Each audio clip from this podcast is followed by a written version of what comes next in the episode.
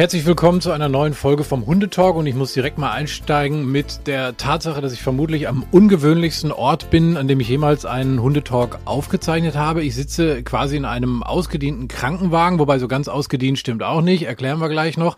Der ist aber ausgebaut und ich fühle mich hier wie in einem Wohnzimmer. Hier sind sogar Topfpflanzen an der Wand. Ich sitze auf einem Sofa. Es gibt ganz viel Deko. Es gibt Vorhänge. Ähm, ja, ist einfach äh, komplett irre. Jetzt sind wir natürlich nicht hier in einem Podcast für äh, Van-Ausbauten oder sowas, sondern immer noch beim Hundetalk. Und ich habe auch einen äh, Gast heute, ist der Holger Steffens. Erstmal, Holger, danke, dass ich beide sein darf. Ja, aber gerne. Und wir haben auch noch jemanden hier liegen auf einer Bank, schick auf einem Fell. Das ist wer? Das ist Lafayette. Das ist mein Einsatzhund, mein Diensthund.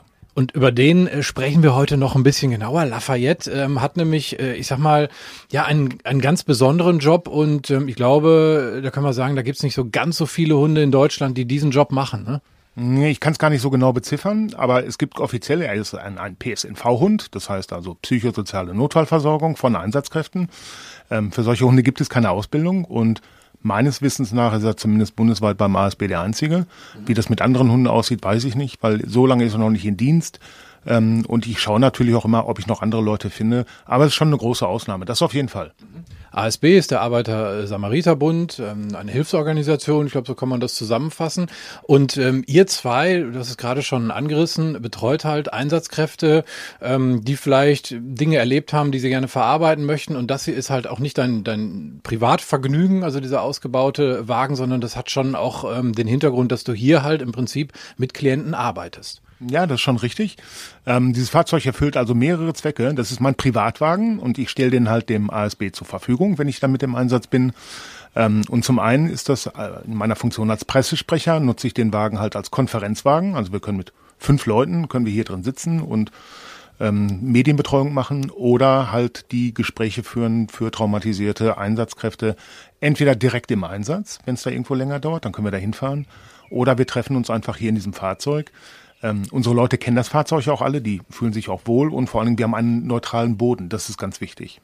Also das sieht ja, wie gesagt, überhaupt nicht aus wie äh, nach einem Einsatzfahrzeug. Vielleicht mal, wenn man da unten mal auf so einen Koffer guckt oder so. Aber der Rest ist, wie gesagt, total wie Wohnzimmer.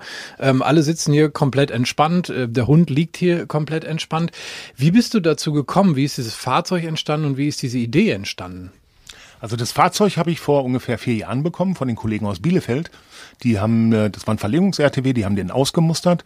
Und dann ist der zwei Jahre noch als PR-Wagen in der äh, Flüchtlingshilfe gelaufen. Also es war alles medizinische schon zurückgebaut.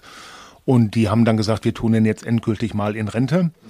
Äh, ganz kurz zur Erklärung, PR-Wagen bedeutet? Äh, ich bin Pressesprecher, also Public Relation. Ich bin Pressesprecher beim ASB Westliches Westfalen.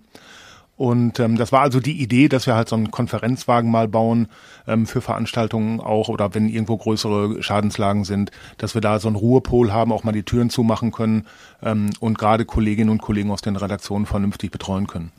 Also das mit dem Ruhepol kann ich bestätigen. Wir stehen hier mitten in Dortmund und das ist aber so ein bisschen wie, ich weiß nicht, wie in so einer entspannten Kleingartenatmosphäre oder so, wie so, wie so eine nette Hütte, wie so ein Van halt. Das ist äh, sehr, sehr cool. Und irgendwann kam dann Lafayette in dein Leben. Wie lief das ab?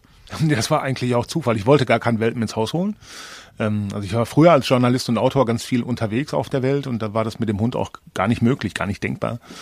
Und ähm, dann rief mich meine Ex-Freundin an und sagte, Mensch, hier die Martina, die Züchterin, die hat einen Labradudel abzugeben, einen Rüden.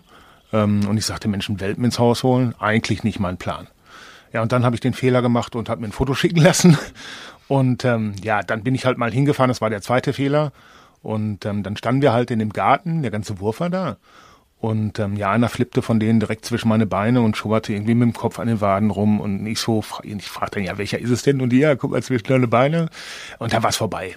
Ja, also direkt, äh, ich sag mal, bei Fressnapf vorbeigefahren, und Grundausstattung geholt. Und das Problem war, es ist wirklich mein erster Welpe. Ja, und äh, ich habe ja dann zu dem Zeitpunkt, das war kurz vor Corona, also von Welpenerziehung auch keine, keine Ahnung gehabt ähm, alle Welpenschulen zu, alle Hundeschulen zu und ich habe nächtelang äh, Erziehungstutorials und Welpen-Tipps und Tricks-Tutorials auf YouTube ähm, mir angeschaut und das war auch eine gute Idee. Mhm. Ja, offensichtlich war das eine, auch eine, hast du auch die richtigen Videos äh, rausgesucht, weil er ist ja hier extrem entspannt, der Kollege, ne? Ja, also was er halt macht, der ist super umgänglich, also als Labradudel, die sind ja auch dafür bekannt. Ähm, er macht jeden Scheiß mit, also Hauptsache er ist dabei, Was wir machen, ist ihm wirklich völlig egal. Und ähm, er ist halt das totale Sozialvieh. Also auch der, der Wagen, in dem wir jetzt sitzen, er hat überhaupt kein Revierverhalten hier, was relativ selten ist. Ähm, er ist Gastgeber. Also er freut sich über, sobald ich Sozialgesten mache, ähm, wenn jemand zu dem Fahrzeug kommt, sagt er, das ist ein guter Mensch, der herzlich willkommen, komm einfach rein. Ich freue mich. Also sehr gastfreundlich und es hängt ein bisschen auch damit zusammen, dass du ihn wirklich auch mit diesem Wagen abgeholt hast, ne? Ja, ja, also der kennt den von, von Welpenbeinen an. Ähm, ich habe den hier reingehoben, der hat sich einmal umgeguckt, hat gesagt, geil, meiner. Uh, kann, kann ich mir sehr gut vorstellen. Äh, hier kann man sich wohlfühlen, gar keine Frage. Und jetzt ist er irgendwann an seinen Job gekommen. Wie, wie kam das? Wie hat sich das entwickelt? Das war purer Zufall.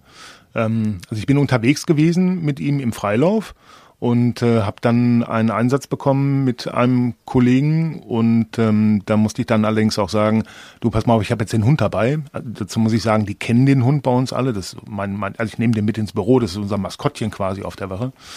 Und dann habe ich gesagt, hey, Lafayette ist dabei und er so, ja super, auf jeden Fall. Und ähm, ja, dann war es halt so, dass wir im Prinzip, mit, also der Klient hat genau gerade auf dem Sofa gesessen, auf dem du jetzt gerade sitzt. Und Lafayette hat sich äh, von sich aus dann direkt dazugelegt, an ihn geschmiegt ähm, und sich quasi gekümmert um, um die Einsatzperson. Und ähm, dann habe ich halt festgestellt, dass der auch auf die Veränderung reagiert. Genauso ähm, wie Leute, das weiß ich inzwischen, weiß ich das sehr viel besser, weil ich mich natürlich massiv damit auseinandergesetzt habe. Ähm, aber die reagieren halt auch bei ihm anders.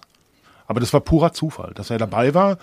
Ähm, und dann habe ich gesagt, ja gut, dann frage ich das nächste Mal. Also das, offensichtlich fühlen die sich da sehr viel besser. Und wir wissen ja, einen Hund zu streicheln setzt unheimlich viel Oxytocin frei. Ähm, und das ist der Gegenspieler von, von dem Stresshormon Cortisol. Und das ist genau das, was ich brauche. Also im Prinzip ist er eine Riesenhilfe für mich. Das heißt also, er ist ein, er ist ein, ja, sowas wie ein Eisbrecher auch. Das heißt, er holt die Klienten erstmal so ein bisschen runter. Wenn wir uns vorstellen, die kommen aus einer sehr schwierigen Einsatzlage, sind halt voll äh, mit, mit Stresshormonen und er kommt dann dazu, spiegelt das natürlich. Also ich versuche, du, du äh, grätscht rein, wenn ich was Falsches erzähle. Und durch das Streicheln zum Beispiel wissen wir auch, das beruhigt den Puls und, und fährt einen runter. Äh, kommt es erstmal zu einer Situation, wo der, wo der Mensch, der Klient halt erstmal überhaupt sagen kann, jetzt kann ich überhaupt erstmal reden. Ja, absolut. Also es ist auch so, dass wir, dass wir uns erstmal hier reinsetzen, erstmal ankommen, runterkommen, ähm, dann über dies oder jenes nochmal plaudern. Ähm, es ist aber auch ganz häufig so, dass sich solche, solche Trauma erst nach 12, 48 Stunden bemerkbar machen. Also das ist nicht immer, die kommen nicht immer direkt, das hat es auch schon gegeben, dass jemand einen Einsatz äh, äh, gehabt hat, wo er gesagt hat, die Bilder kriege ich hier nicht aus dem Kopf. Und da mussten wir auch wirklich schnell intervenieren. Das ist auch alles gut gegangen. Ähm, aber ganz häufig ist es so, dass die halt äh, mit ein bisschen Nachlauf zu mir kommen. Und nichtsdestotrotz, es ist neutraler Boden hier. Wir setzen uns erstmal hin, trinken erstmal ein Wässerchen oder rauchen auch noch mal ein Zigarettchen, wenn das jemand möchte. Erstmal ankommen, reinkommen, also so zehn Minuten, Viertelstunde nehmen wir uns erstmal, um, um, ja, um hier anzukommen. Kannst du so grob umreißen, was das so in etwa für Einsätze sind, ohne vielleicht zu sehr ins Detail zu gehen, aber was für, über was reden wir da? Also was sind das für Probleme, die verarbeitet werden müssen? Ähm, das ist ganz unterschiedlich. Das kann von bis sein, das können auch private Dinge sein, die natürlich, also man kann das ja nicht trennscharf betrachten. Ja, also wenn ich privat also wirklich gerade die, ich sag's jetzt mal ganz, ganz klar, die Kacke am Dampfen habe, das nehme ich mit in den Dienst. Das sind aber Leute, ähm, das sind Einsatzkräfte, die mit Menschen arbeiten, die den Menschen helfen sollen und die dafür brauchen die einen klaren Kopf. Ja, und, und dann, man kann es einfach so nicht sagen. Es ist von bis, es ist alles, alles Mögliche dabei. Es kann sein, dass das ein Team eine Babyreanimation hatte ähm, und einer der Einsatzkräfte zu Hause ein Kind in dem Alter hat. Das ist für viele nicht besonders schön. Ähm, das kann gehen bis hin zum Suizid, wenn jemand vor der an Intercity gesprungen ist und ähm, die Bilder, wenn man sowas das erste Mal sieht, das ist nicht schön. Ja. Definitiv nicht. Ähm, und, und wie läuft das dann ab? Du sagst, manchmal kommt das erst so 12, 24 oder 48 Stunden nach so einem Vorfall. Rufen die dich dann an und dann fährst du dahin? Oder wie stelle ich mir das vor? Ja, also in der Akut Akutsituation ist es eigentlich so, dass mich dann der Einsatzleiter vom Dienst anruft und sagt, du Mensch, wir haben hier einen, ich muss den erstmal außer Dienst nehmen, der muss vom Fahrzeug runter. Ähm, dann bin ich natürlich sofort da oder, oder auch einer meiner Kollegen. Also ich bin ja nicht alleine, wir machen das ja insgesamt zu dritt. Ähm, oder es ist halt so, dass die mich entweder selbst anrufen oder halt auch über den Einsatzleiter vom Dienst. Und ich dann sage, du, wann hast du Zeit? Äh, wann sollen wir uns treffen? Ähm, muss ich vorher irgendwas Bestimmtes wissen? Also, dass ich so ein, so ein kleines Vorgespräch habe, worauf ich mich natürlich einstellen kann und muss. Ähm, und dann machen wir eigentlich irgendwo einen Termin, gemeinsamen Termin, möglichst schnell natürlich. Und ähm, ja, dann es läuft halt auf beide Richtungen. Einmal über einen ganz offiziellen Dienstweg und manchmal rufen die mich dann halt auch privat an, auch wenn die sagen, du Mensch, ich möchte auch gar nicht, dass das irgendwo jemand mitbekommt, dass ich hier bei dir in, in Gänsefüßchenbehandlung gehe. Mhm. Ähm, die das einfach nicht möchten. Und das ist auch ganz, ganz wichtiger Punkt. Ähm, es erfährt niemand, niemand bei uns beim ASB, weder die Geschäftsleitung noch Dienststellenleitung, ähm, wenn jemand nicht möchte, dass wir ein Gespräch führen, dann werden die das nicht erfahren. Ähm, und auch die Inhalte, was in diesem Rettungswagen besprochen wird, bleibt auch hier. Punkt um. Schweigepflicht. Außer bei unserem Podcast natürlich, das wäre das wäre sonst blöd, aber natürlich das andere komplett verständlich. Das äh, muss halt einfach auch, ich sag mal, so ein sicheres Umfeld sein für die Klienten. Jetzt hast du eben erzählt, dass Herr Lafayette sich dann einfach ähm, hier nebensetzt. Also wenn ich jetzt, du sagst, ich sitze hier auf dem Sofa, wo die Klienten auch in der Regel sitzen, dann kommt er halt dazu und, und legt sich irgendwie daneben, merkt natürlich schon von vornherein, dass den Menschen irgendwas bewegt, äh, dass ihn was beschäftigt und du sagst, du hast erstmal so ein bisschen Zigarettchen rauchen, ähm, Wässerchen trinken, sowas, um runterzukommen. Und irgendwann geht's ja dann ähm, wirklich in die Details. Ähm, und, und was hast du da festgestellt? Was verändert sich bei deinem Hund? Also bei meinem Hund verändert sich, ähm, also grundsätzlich kann er sehr gut, sehr gut äh, erkennen, wenn es jemandem nicht gut geht. Die Hormone, die wir dann ausstoßen, ähm, bevor wir, also er riecht es einfach. Ja, die haben 250 Millionen Riechzellen, die haben ein, ein Jakobsches Organ, die können Dinge riechen, da können wir nur von träumen. Ähm, und auch Veränderungen merkt er. Also wenn Puls und Blutdruck hochgehen, ähm, wenn Cortisol ausgeschüttet wird, Dopamin ausgeschüttet wird, aber zum Beispiel ähm, ähm, halt auch sowas wie Oxytocin. Also das, da, da reagiert der Hund drauf, das merkt er, es riecht er sofort. Ähm, und dann ist es zum Beispiel so, dass er ähm, näher, ich, ich sehe also, wie er dann näher zu den Einsatzkräften rückt, dass er zum Beispiel anfängt, die Hände zu lecken oder auch mal vorsichtig am Hals oder am Gesicht zu lecken. Ähm, was auch dann zum Beispiel auch auf solche Lockerungssituationen führen kann. Wenn nämlich jemand sagt, äh, ach nee, möchte ich jetzt doch nicht und drückt ihn halt ein bisschen zurück, ähm, das lockert das Ganze dann nochmal auf.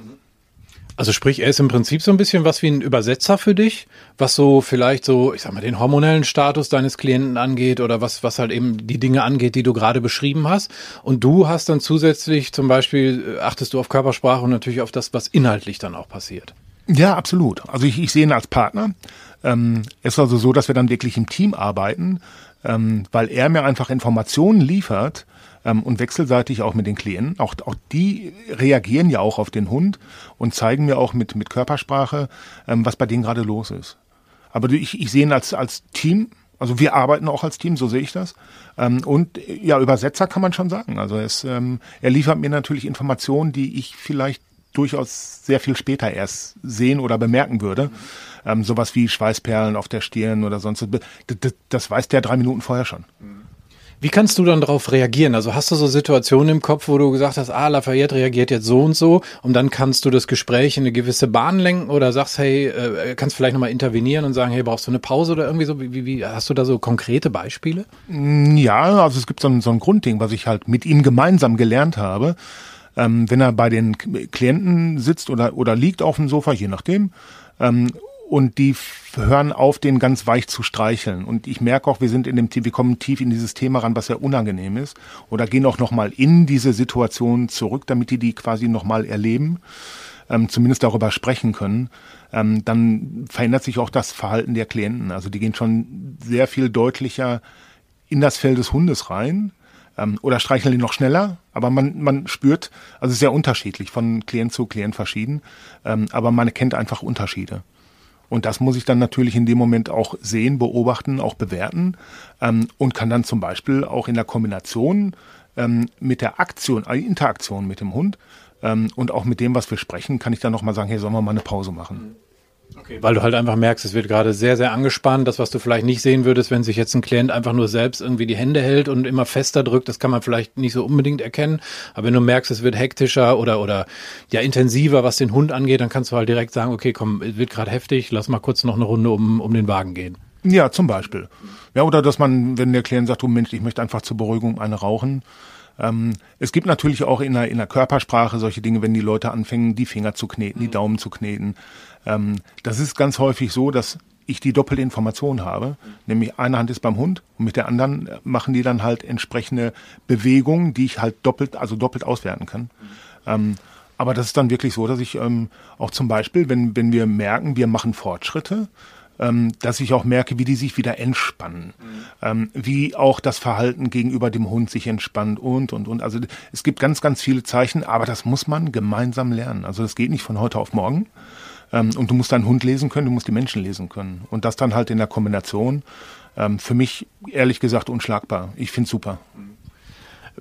Als du das so das erste Mal gemerkt hast, dass dein Hund da irgendwie ähm, ja dich quasi auch mit mit Fähigkeiten bereichert in diesen Gesprächen, ähm, das weiß ich nicht, nehmen wir mal das erste oder zweite oder dritte Gespräch, was du zusammen mit ihm geführt hast.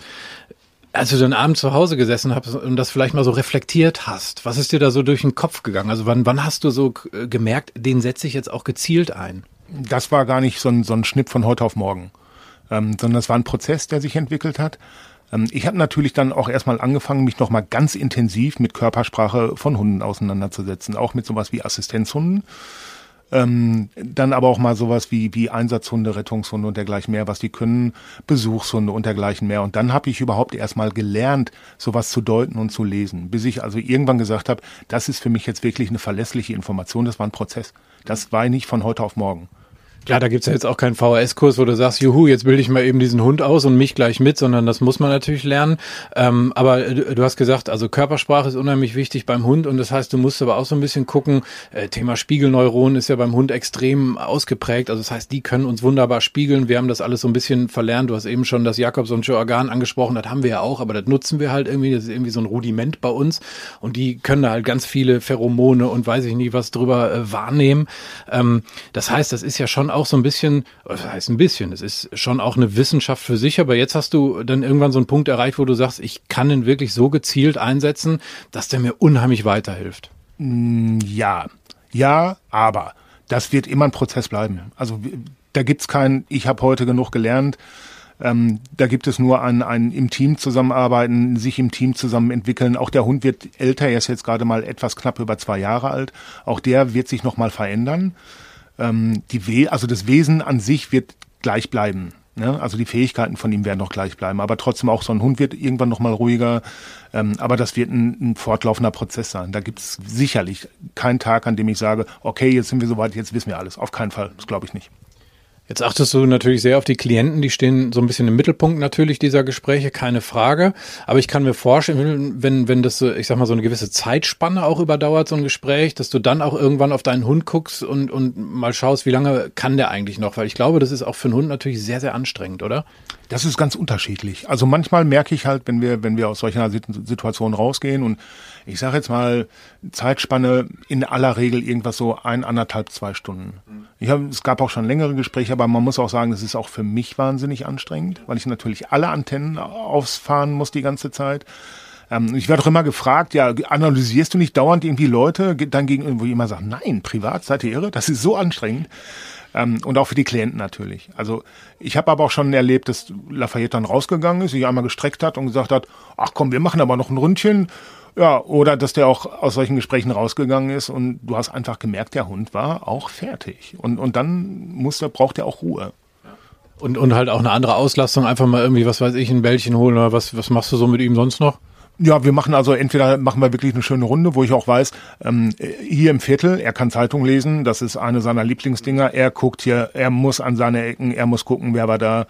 Ähm, das ist zum Beispiel so ein Ding, das machen wir auch abends immer so als Ritual. So einmal noch mal gucken, wer, wer war schon da, wer kommt noch, äh, wer ist gerade schwanger, wer nicht. Ja. ähm, ja, aber sowas zum Beispiel. Aber äh, Hauptsache, Hauptsache ähm, dem Hund dann noch mal, den Hund noch mal Hund sein lassen. Ne? Ja, genau, ganz wichtiges Stichwort. Das hatte ich schon bei ein paar Hunden. Ich habe ja so ein paar Hunde, die, ich sag mal, einen Job haben, äh, auch schon mal vorgestellt. Und da ist halt den Menschen auch immer ganz, ganz wichtig, dass die zwischendurch auch einfach mal Hund sein dürfen, mal das Bein heben, mal riechen, äh, was im Viertel so los ist.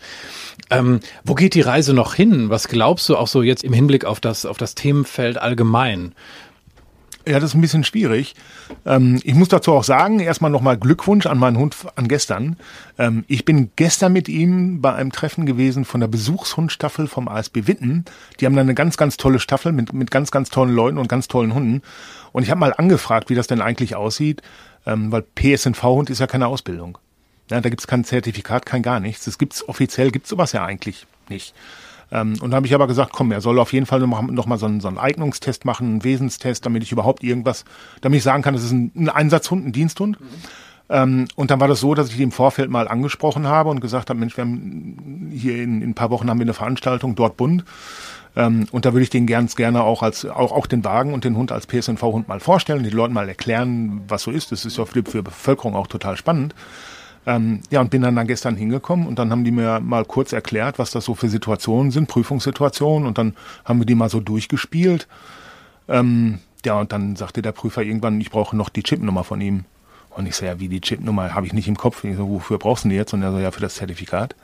Und ich so, wie jetzt? Und er so, ja, das war die Prüfung, Junge.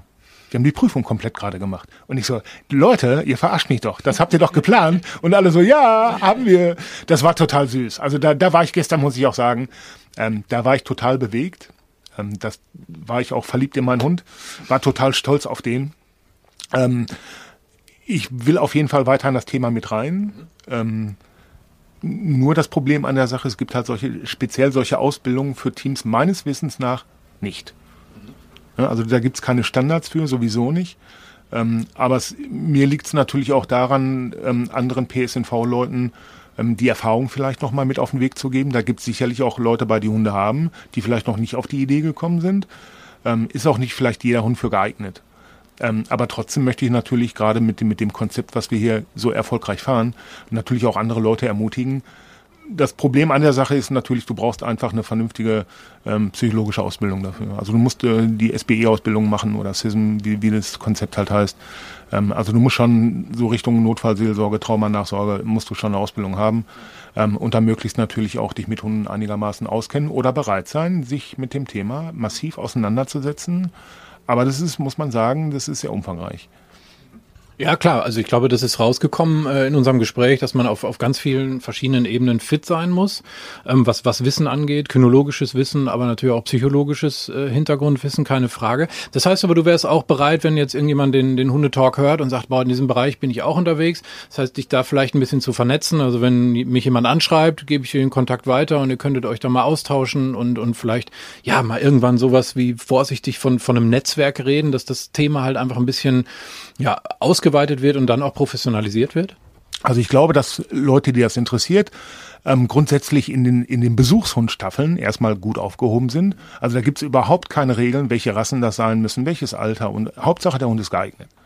Ähm, und ich glaube, dass man, dass man als Privatperson damit ganz, ganz viele tolle Dinge erleben kann und auch tolle Momente, wenn man in ähm, ähm, äh, ähm, Demenzeinrichtungen äh, geht oder zu Kindertagesstätten oder so. Ähm, und ich glaube, dass man dann auch sehr viel über sich und seinen Hund weiterhin lernt. Was, was wir machen, ist natürlich sehr, sehr, sehr speziell. Und wir sind natürlich auch sehr speziell genau dafür auch ausgebildet. Also dafür braucht man schon auch nicht nur eine Weiterbildung, psychologische Weiterbildung, sondern am besten 15. Ähm, und natürlich auch die entsprechenden Erfahrungen. Aber ansonsten, ähm, wenn mich natürlich jemand fragt, äh, du kannst mir was, ich interessiere mich dafür, ich nehme da auf jeden Fall mal ein halbes Stündchen Zeit für. Das ist kein Problem. Sehr, sehr cool. Was war so in Gesprächen vielleicht so dein, dein schönster Moment gemeinsam mit deinem Hund? Hast du da irgendwie ein Erlebnis, was dir spontan in den Kopf kommt? Mm, ja, ja, also eins, eins fällt mir tatsächlich ein. Ähm, eine Klientin, die allerdings mit, mit einem privaten Hintergrund zu mir gekommen ist, ähm, die ging hier nach ungefähr zwei Stunden raus, ähm, hat mich nochmal umarmt und Danke gesagt und den Hund umarmt und auch nochmal dem Hund Danke gesagt. Das war total toll. Cool. Ähm, ich sehe, wie sehr dich das bewegt. Mich bewegt das gerade auch total schön. Einfach jetzt auch ohne zu wissen, was da jetzt für ein Gespräch drin war. Aber so das, was ähm, dein Hund äh, gemeinsam mit dir auslöst, ähm, finde ich super schön. Und ich glaube, das ist ein äh, ganz hervorragendes Beispiel, wo wir unseren Hundetalk hier aus dem Krankenwagen, aus dem umgebauten, äh, schön mit enden lassen können. Ich danke dir ganz herzlich für dieses interessante Gespräch. Ja, ich danke.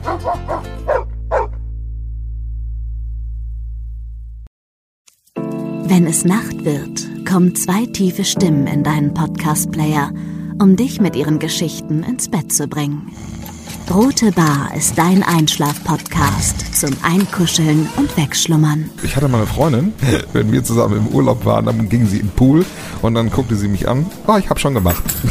Ah. Dann ins Meer. Ah, oh, ich habe schon gemacht. Und die machte immer direkt überall ins Wasser rein. Was war sie für eine Rasse? Ein Collie oder?